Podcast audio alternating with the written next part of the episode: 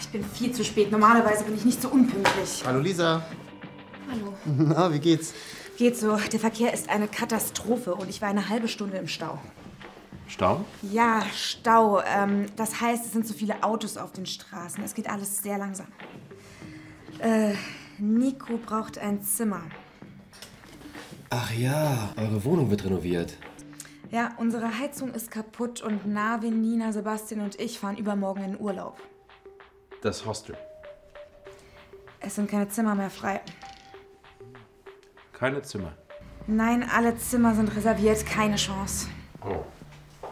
Nein. Wie lange bleibst du denn in Deutschland? Nikos Tasche und sein Pass sind immer noch weg. Das ist wirklich ein Problem. Hostel. Pappalapapp. Ich habe doch Platz. Der nette junge Mann kann gerne ein paar Tage bei mir wohnen. Inge, Komm einfach vorbei. Hier ist meine Adresse. Danke, Frau. Inge, mein Lieber. Also, bis morgen dann. bis morgen. Danke, Frau Engel, mein Lieber.